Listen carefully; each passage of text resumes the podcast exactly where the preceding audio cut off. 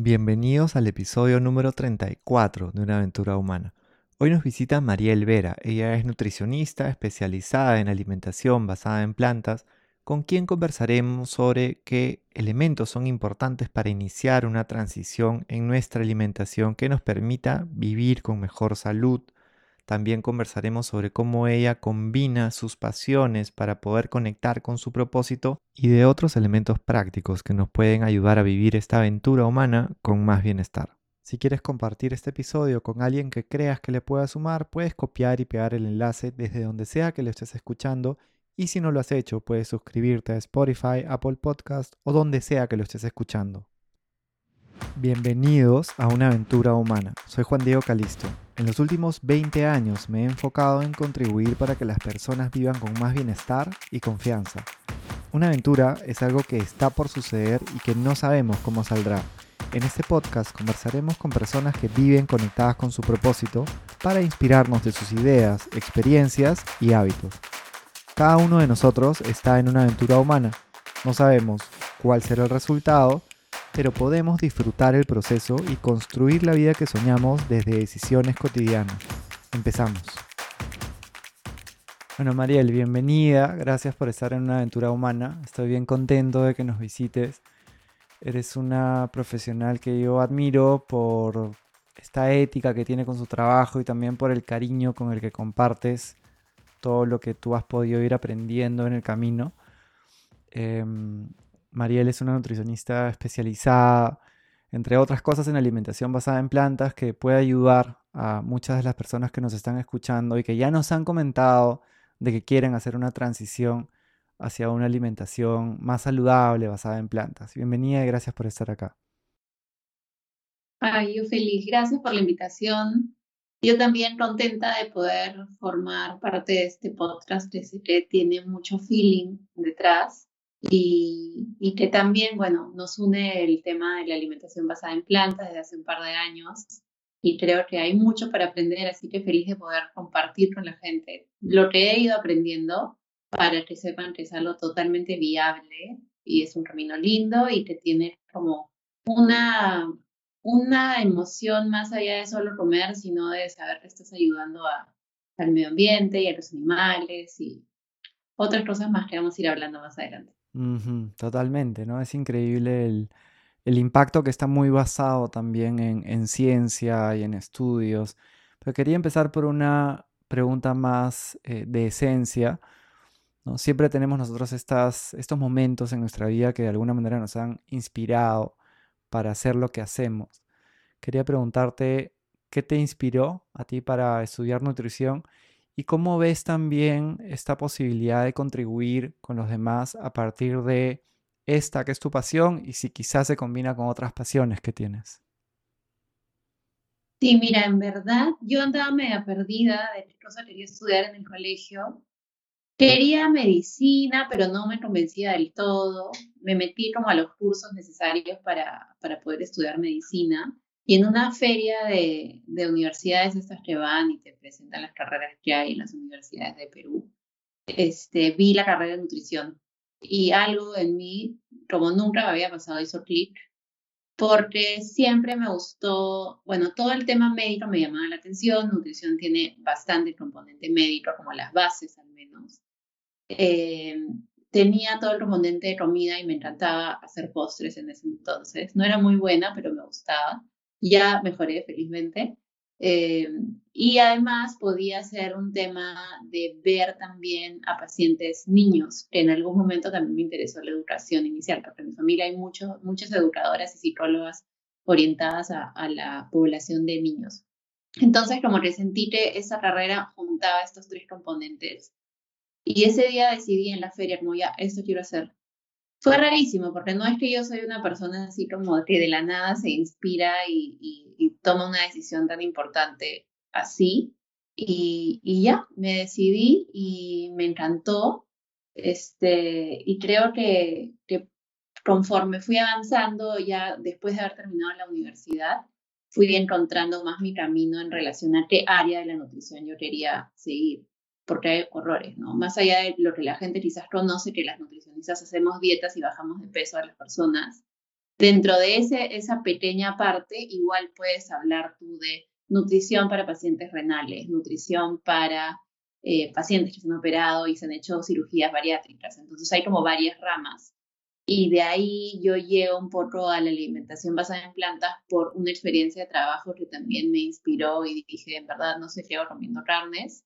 Nunca fui tan carnívora, pero como que ahí también me di cuenta que en verdad, si el pollo no me gusta, el chancho tampoco, los pescados y la carne res sí, sí me gustaban, no voy a mentir, pero fue lo que más difícil se me ha hecho, pero al final fue más como un, como un propósito más allá de solo nutrirme a mí y lograr que mi cuerpo esté saludable, sino de saber que todas las elecciones que yo hacía tenían un impacto más positivo o menos dañino con el medio ambiente, porque lo mío vamos más por el medio ambiente. Y ahí es donde se junta esta pasión que tengo por la nutrición, la salud y el cuidado del medio ambiente, es como quizás mi otra, no sé si sería pasión, pero es como medio un hobby y algo que me interesa mucho, porque sí pienso que de acá a 50 años, si no comenzamos a hacer cambios, el mundo que le voy a dejar a mi hijo no va a ser el que me hubiera gustado dejarle. Entonces, es como mi, mis dos motivaciones, el comer saludable y el cuidar el medio ambiente, y ahí es donde creo que me vuelvo más, más como comprometida con, con este estilo de vida y por eso que también trato de enseñarle a la gente que es totalmente viable. Qué interesante, porque, claro, algo que, que cuando estuviste, por ejemplo, en, en Perú Plan Base, ¿no? en, en, este año, luego de tu presentación, como algo que, que yo escuché como parte, digamos, del, del buen feedback o retroalimentación que llegó desde tu presentación fue que comunica muy bien, que hay como ahí como una pasta un poco de, hasta de educadora también en, aparte de, de, comunicar información valiosa, ¿no? Y que contribuye con la salud. Es bien interesante cómo estas pasiones que tienes, ¿no? Y e esta inspiración también que ha venido se, se ve materializada, ¿no? Ay, qué bueno, en verdad, qué lindo feedback. De hecho, leí algunos, pero, pero siempre es bonito escucharlo. Y sí, o sea, se, o sea y, como, como sin querer queriendo, terminé también trabajando como profesora de un curso de nutrición en un colegio y después en la universidad. Entonces, todo se ha ido encaminando, a pesar de que en algunos momentos, y esto es como aprendizaje de vida para quien escuche, a veces podemos estar medio perdidos de hacia dónde estamos yendo y solo avanzamos por algo que, que nos gusta, pero o quizás que no nos gusta tanto, pero que después todo se va como encaminando paso a pasito hasta que encuentras ese camino, ¿no? Porque yo hubiera dicho que voy a ser nutricionista plant-based en Perú, no voy a tener trabajo y en realidad ha sido todo lo contrario. Entonces, creo que importante saber que a veces podemos sentirnos medio perdidos, pero las cosas se van dando y que si es te esfuerzas y te gusta, es muy probable que termines como encontrando tu nichito y trabajando en lo que te gusta y, haciéndolo bien. Gran, gran consejo, ¿no? Súper valioso que compartas esto porque muchas veces escuchas historias desde personas que, que siempre la han tenido clara, supuestamente, ¿no? Y no cuentan cuando se han sentido perdidos o, o de repente cuestionando, lo sano que es cuestionar, ¿no? Y volver a mirar las cosas y encontrarle otra, otra óptica. Estoy seguro que va a ayudar a, bastantes personas también este, esto que nos has compartido. Quería también, preguntarte, tú como nutricionista y mamá ahora. ¿Qué nos podrías compartir?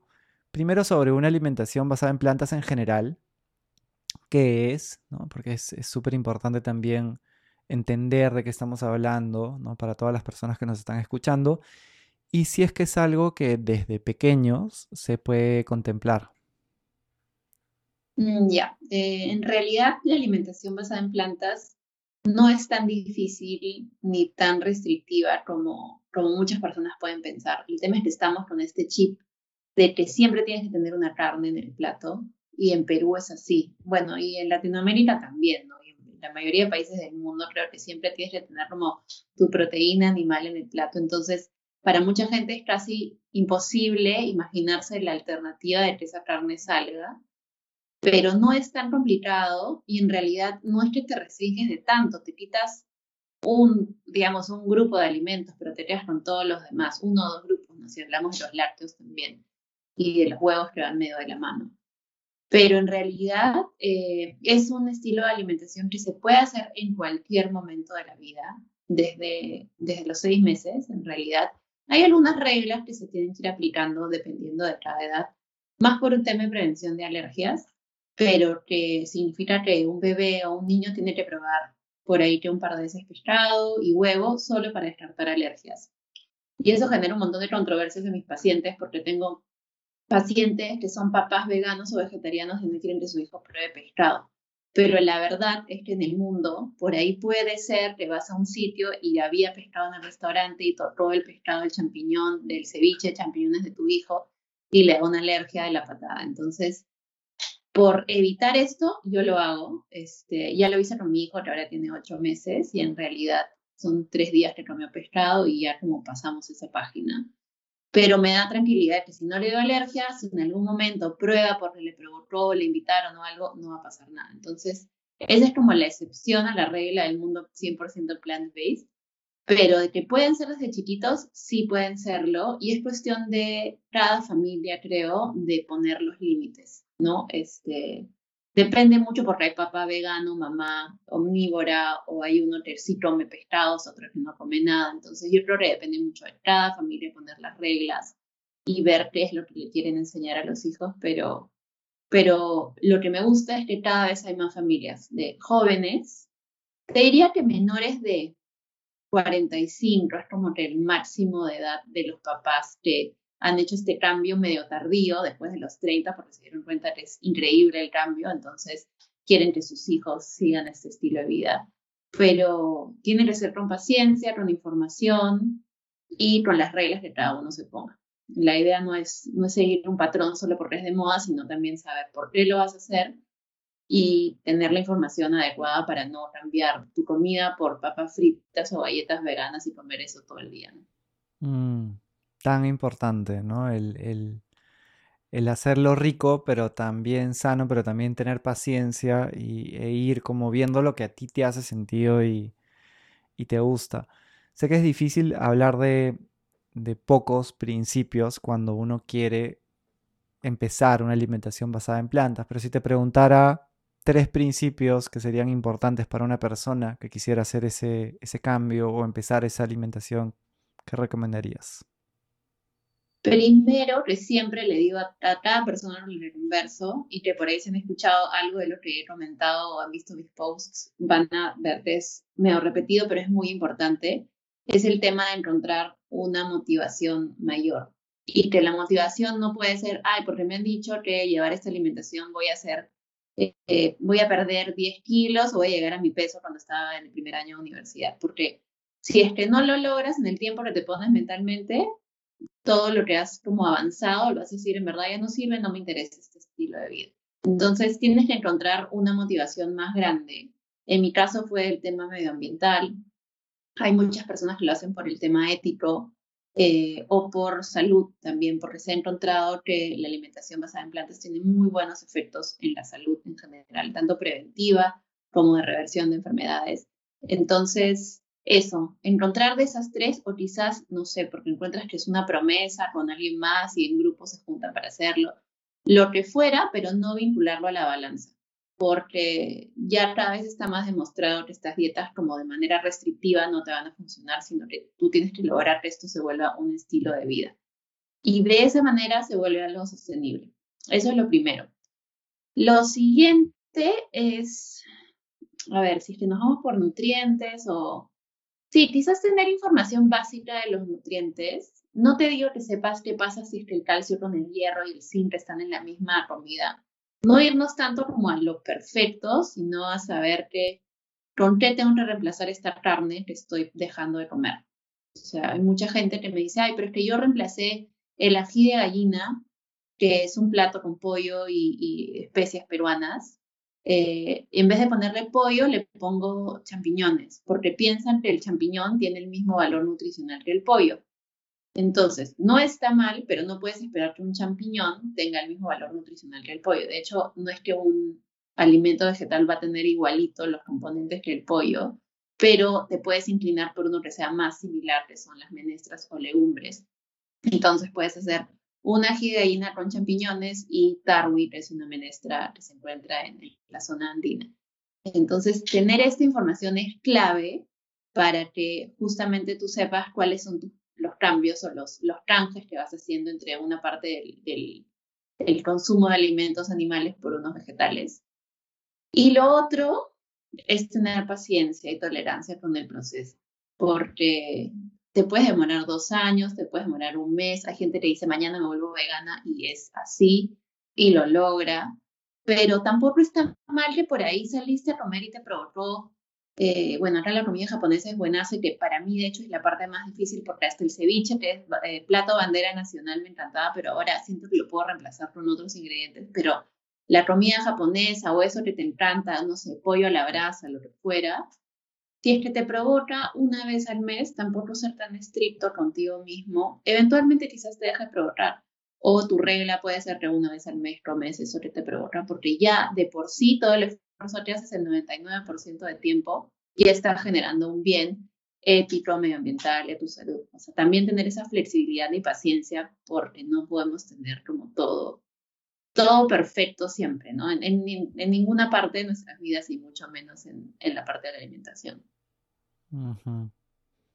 Me quedado pensando en las tres, ¿no? Tan importantes. La paciencia también y, y el escuchar también a tu cuerpo, ¿no? De hecho, claro, por ejemplo, yo cuando hice el, el cambio, yo pasé de de repente de comer 20% basado en plantas, no era nada, a un 80, 80, 90 y por ahí me quedé como dos años, ¿no? Hasta que en un momento dije, quiero pasar a 100, pero porque yo quería, ¿no? No porque, porque me habían dicho y fue como, como natural y claro, después de hacerlo un día me acuerdo a mí también me encantaba el ceviche, ¿no? Muchísimo.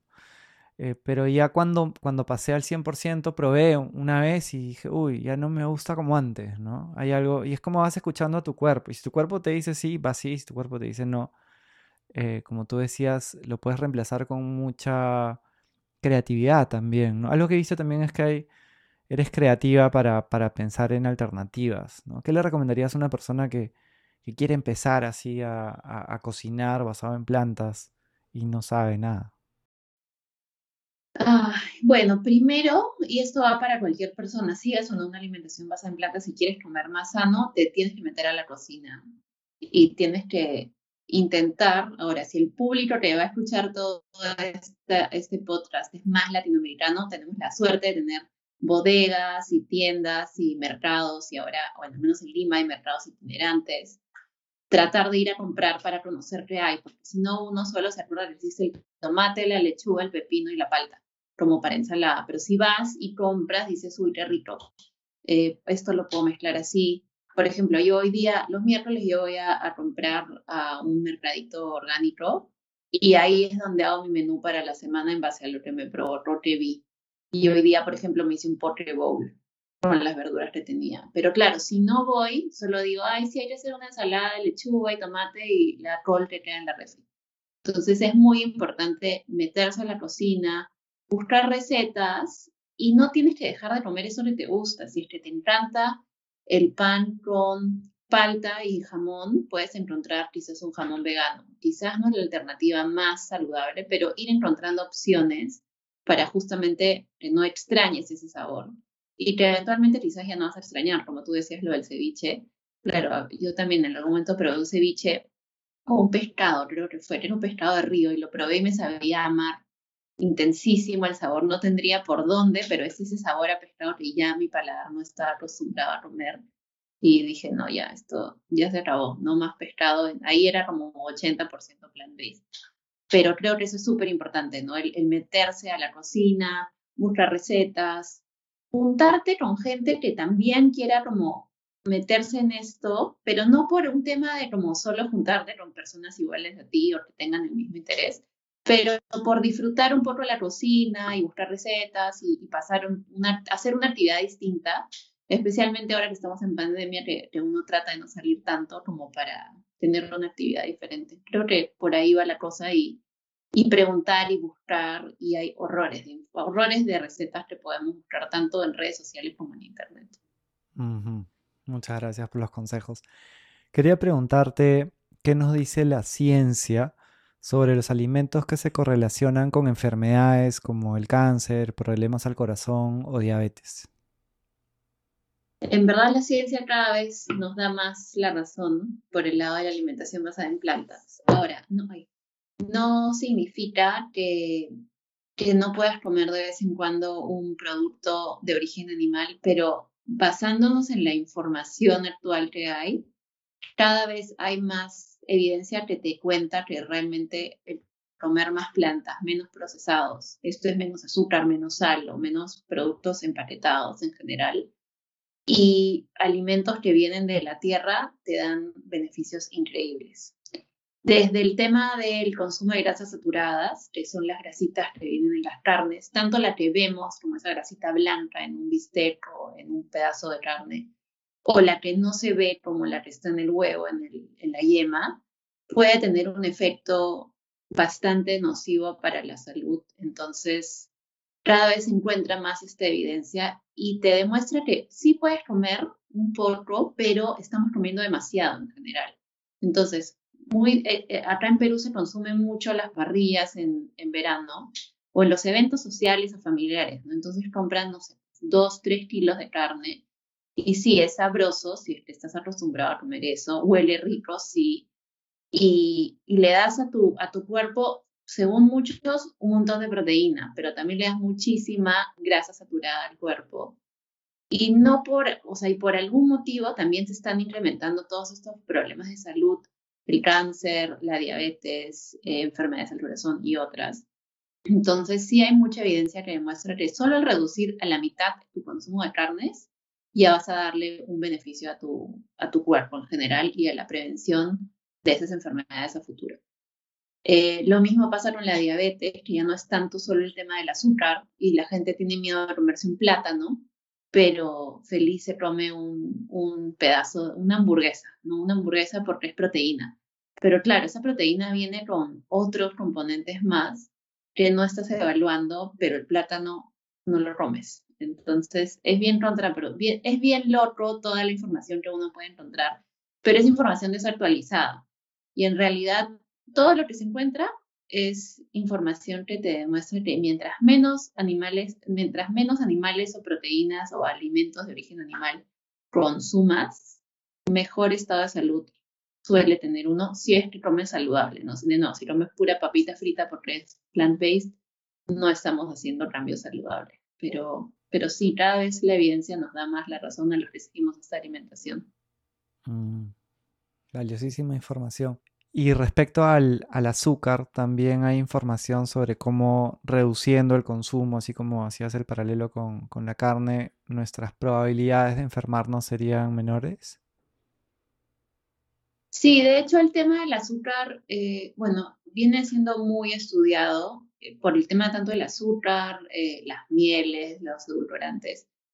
Eh, y en realidad todo lo que contenga azúcar añadido, ojo, un durazno, un mango que es dulce o, uvas que tienen azúcar natural no cuentan como tal, pero sí si le echas el azúcar de cucharita a, tu café o a lo que fuera que vayas a comer, eh, sí tiene un componente inflamatorio y que esa inflamación puede generar algún tipo de enfermedades a cierto punto. Ahora, no significa que no te puedas comer este, un postrecito de vez en cuando o a tu café, si es que en todo el día lo único que agregas de azúcar es, ese azúcar a tu café, una o dos cucharaditas, no es el fin del mundo tampoco, no hay que ser extremos. Pero sí tratar de limitarla porque está escondida en muchísimos productos que ni siquiera nos, nos damos cuenta. En el sillao, en la salsa de, soya está, en la mostaza, eh, bueno, en, en, la salsa de tomate también, eh, en productos que uno pensaría que no tiene azúcar, se usa tanto como para dar sabor o como para extender la vida útil. Entonces, tratar de bajar ese consumo siempre y apoyarnos más en, azúcares naturales como las frutas. Mm. Súper dato también de estos, estos como la, mostaza, el sillao, que de repente uno piensa que no tiene azúcar y que tiene también. Sobre el agua, se habla mucho también y sabemos la importancia de, agua de calidad para nuestro cuerpo, ¿no? lo esencial que es, pero también he encontrado eh, opiniones encontradas en ese sentido, ¿no? Porque hay algunos que, te dan como un estándar y te dicen tú tienes que tomar, ¿no? Como tantos vasos de agua, eh, incluso lo homogenizan para cualquier persona, hay otros que te dicen calcúlela según tu peso, em, pero también hay otros que te dicen como considera, ¿no? Como otros alimentos que puedes estar consumiendo que también tienen agua, ¿no? ¿Qué nos, nos podrías eh, decir y recomendar sobre eso? En realidad creo que, que así como las proteínas animales están eh, en un pedestal, ¿no? Como, ay, tengo que proteínas, el agua no es que no sea importante, pero muchas veces tratamos de buscar esa cantidad exacta y no la podemos saber. Puedes generar una, si hay fórmulas, hay fórmulas incluyendo tu peso, eh, las recomendaciones generales que son siempre los ocho vasos de agua al día. Pero claro, muchas veces la gente está tomando ocho vasos de agua al día eh, y no sabe que también suma el agua que tomó en la sopa. Ahora que estamos en invierno, esa crema de verduras que usas agua funciona y suma al, total. Si te comes una sandía en verano, tiene agua, también suma. Entonces, no, no siento que sea tan importante el medir tanto, tanto el agua como otros nutrientes, ni usar una balanza, ni estar midiendo todo el rato, si es que comienzas a escuchar a tu cuerpo y te das cuenta cuando realmente tienes sed. El tema es que mucha gente tiene sed a veces y, no sé, se toma una gaseosa. Entonces ahí es donde estás perdiendo la oportunidad de darle salud a tu cuerpo. Y de ahí viene también el tema de tener tu botella al costado tuyo, porque sí es verdad que si la tienes, te acuerdas y te provoca más. Pero creo que va más por escuchar a tu cuerpo y en el caso de ya personas que, que hagan un deporte de alta intensidad, alto rendimiento, nivel más de dos o tres horas al día, no, no si es que uno hace un hobby de hacer deporte una hora, ¿no? Y te vas a tomar agua al final o durante y vas a estar bien.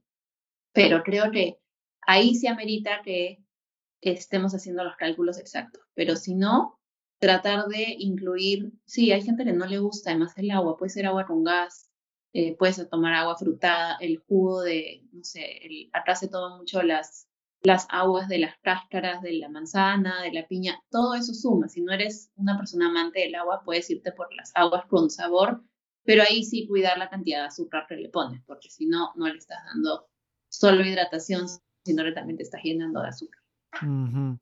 ¿El café, por ejemplo, contaría?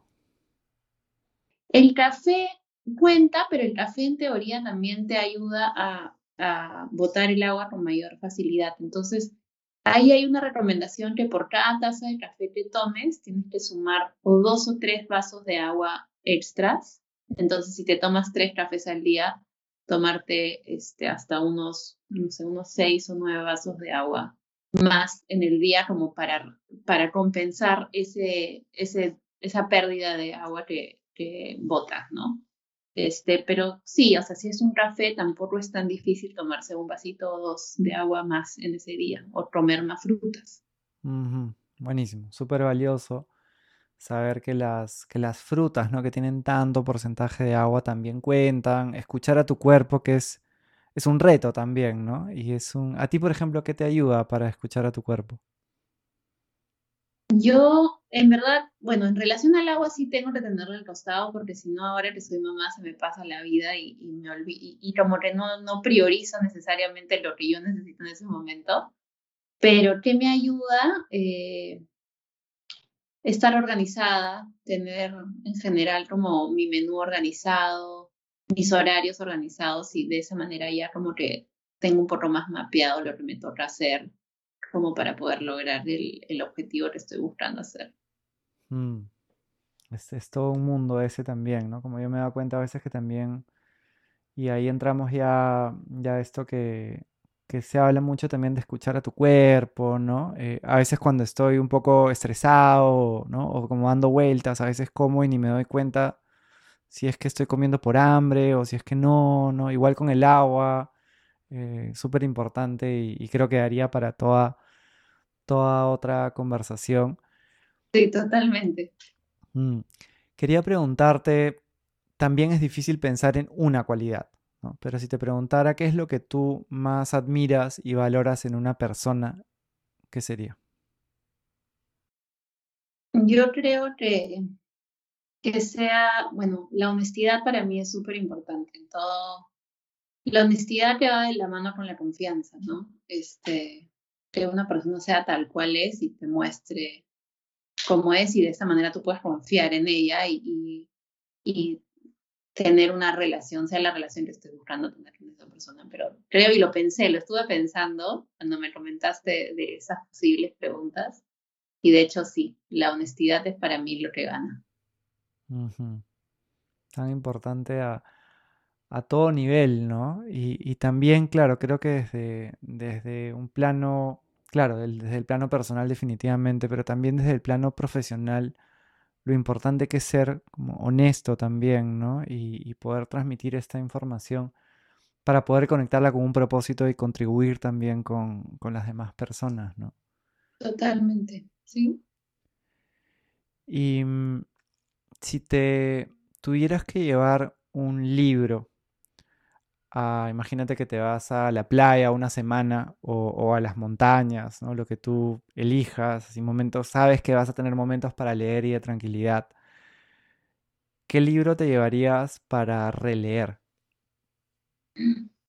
Uy, mira, es que en verdad hace un montón de tiempo que no leo libros que no sean de nutrición o de maternidad. Entonces, me llevaría alguno de esos de todas maneras para poder leer los que me faltan. Este, pero un libro que siempre, que creo que fue uno de los primeros libros que leí, que mi mamá me compró el libro para leerlo, eh, fue Corazón. Mm. Corazón, que lo leí creo que a los ocho años y me encantó. Y si no fuera ese, sería Mujercitas, que también como que marcó un hito en mi vida cuando también lo leí a los ocho o nueve años. Fueron mis primeros libros. Entonces creo que regresaría a eso para ver qué cosa fue lo que me gustó tanto. Si es que tengo el tiempo de, de sentarme a leer o a echarme en la playa a leerlo. Mm, corazón, Corazón es un libro que ha marcado a yo me incluyo ahí también, me acuerdo clarito del momento, ¿no? Y de la sensación un poco de haberlo estado leyendo, pero claro, también me pasó que fue creo que a los ocho, entonces ya me ha, me ha provocado volver, vamos a ponerlo igual en las notas del episodio para que probablemente muchas personas que nos estén escuchando no lo, no lo conozcan, ¿no? Sí, no, no sé si están conocidos, la verdad. O sea, yo, yo leía lo que mi mamá me compraba porque me fomentaba la lectura de esa manera, y, pero me acuerdo de estos dos como bien, bien impactantes y sería lindo volver a leerlos para sentir de nuevo eso o ver qué es lo que me encantó. Gracias por compartirlo. Y el nombre del podcast es Una aventura humana porque justamente ¿no? estamos en, en esta aventura, que bueno, en la pandemia ha quedado más claro todavía que es una aventura con mayúsculas, ¿no? que no sabemos realmente ¿no? qué va a pasar la próxima hora ni al día siguiente y, todos queremos... yo, coincido mucho con, con esta mirada de, que tenía Mandela, ¿no? de que el ser humano tiende mucho más al amor y a la bondad que a otra cosa, solamente que a veces tienes capas que hay que irlas sacando, pero yo creo que en general el ser humano eh, después de sanar lo que tenga que sanar, tendría una tendencia natural hacia construir una vida a partir de sueños y de decisiones y que le haga bien y que se, que se sientan bien también en el proceso. ¿Qué consejo, mensaje o, reflexión le darías a todas las personas que nos están escuchando y están en su propia aventura humana? Eh, a ver, relacionando primero lo que tú acabas de decir, este, y, y, llevándolo también a lo que dije de la honestidad, creo que confiar en las personas es súper importante hasta que te demuestre lo contrario, que es lo que yo siempre digo. O sea, voy a confiar en ti hasta que me demuestres que realmente no puedo, por A o B, eh, que espero no llegar a ese punto, ¿no? Y lo otro, eh, creo que vivir a veces un poquito más el día a día, que es un aprendizaje para mí muy, muy nuevo por el tema de la maternidad en pandemia y encerrados y todo lo que ha significado, de que en general hay días difíciles, hay días bonitos, hay horas complicadas, entonces a veces vivir el día a día te ayuda a tolerar mejor un día malo y el día a día también te ayuda a disfrutar más ese día bonito, como no estar pensando, ay, se va a acabar o qué va a pasar mañana. Que es un aprendizaje muy, muy cercano a mí, que es algo que me han estado diciendo personas cercanas a mí en este tiempo, que claro, hay días horribles y la pandemia no colabora y bueno, en nuestra situación política y todas las cosas que nos rodean quizás no suman, pero tratar de quedarse en el creer y confiar en las personas y en el tratar de vivir un poquito más el presente y, tolerar el día si es que no es algo tan tolerable o, o, al revés, ¿no? Tratar de disfrutar al máximo si es un día lindo. Muchas gracias por eso. De hecho, cuando hablabas del día, también se me venía como la hora, las horas a la mente, ¿no? Porque hay, no sé si te ha pasado también, pero a veces hay días que, que tienen horas que son atroces, ¿no? Horribles, sí. Pero después aparecen otras horas que, que compensan, ¿no? Y que son bien bonitas y que se disfrutan. A veces aparece y claro, se me venía solamente.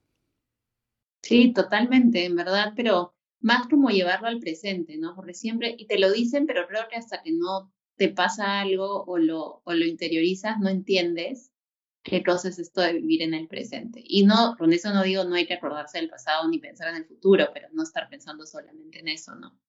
Como centrarse un poquito más en el ahora, que creo que es un aprendizaje bien grande que nos está dejando esta pandemia, de, porque si no, mucha gente también se le hace un mundo el saber qué va a pasar de acá a unas semanas si no tenemos mucha claridad de la situación mundial y ni, en el mismo país ni en la misma ciudad. Mm, sí, la pandemia ha venido a, a forzar algunos cambios y algunas reflexiones. Que de hecho, todo lo que nos has compartido ahora creo que es muy importante también para poder llevar ese viaje mejor, ¿no? Porque hay algo que, que puede mejorar bastante en esta pandemia, que es también la alimentación, ¿no? Y, cómo nos relacionamos con ella y cómo podemos ir, ir gestionando estos, estos cambios, empezando de una motivación auténtica. Me llevo también eso como aprendizaje. Gracias por compartir esto con nosotros y espero que nos volvamos a encontrar pronto para, para ver cómo sigue tu aventura. Sí, totalmente. Yo feliz. Creo que hay mucho que conversar, tanto de alimentación plant-based como de, de, otros temas que van de la mano. Y, nada, feliz de haber estado acá con ustedes. espero que hayan aprendido algo de, de este estilo de vida que, que llevo y que llevamos. Definitivamente que sí. Y en las notas del episodio vamos a dejar ahí todos tus contactos para que te puedan seguir y ver toda esta información que comunicas también. Muy bien, ¿no? ahí tu, tu pasión también por la educación se ve, se ve tangibilizada. Un abrazo grande y muchas gracias por acompañarnos. Chao, gracias a ti. Chao, chao. Si te gustó este episodio, puedes compartirlo con alguien que creas que le pueda sumar y también puedes dejarnos un review en Apple Podcasts o un comentario en los videos de YouTube para que podamos llegar a más personas. Gracias por escucharnos y hasta pronto.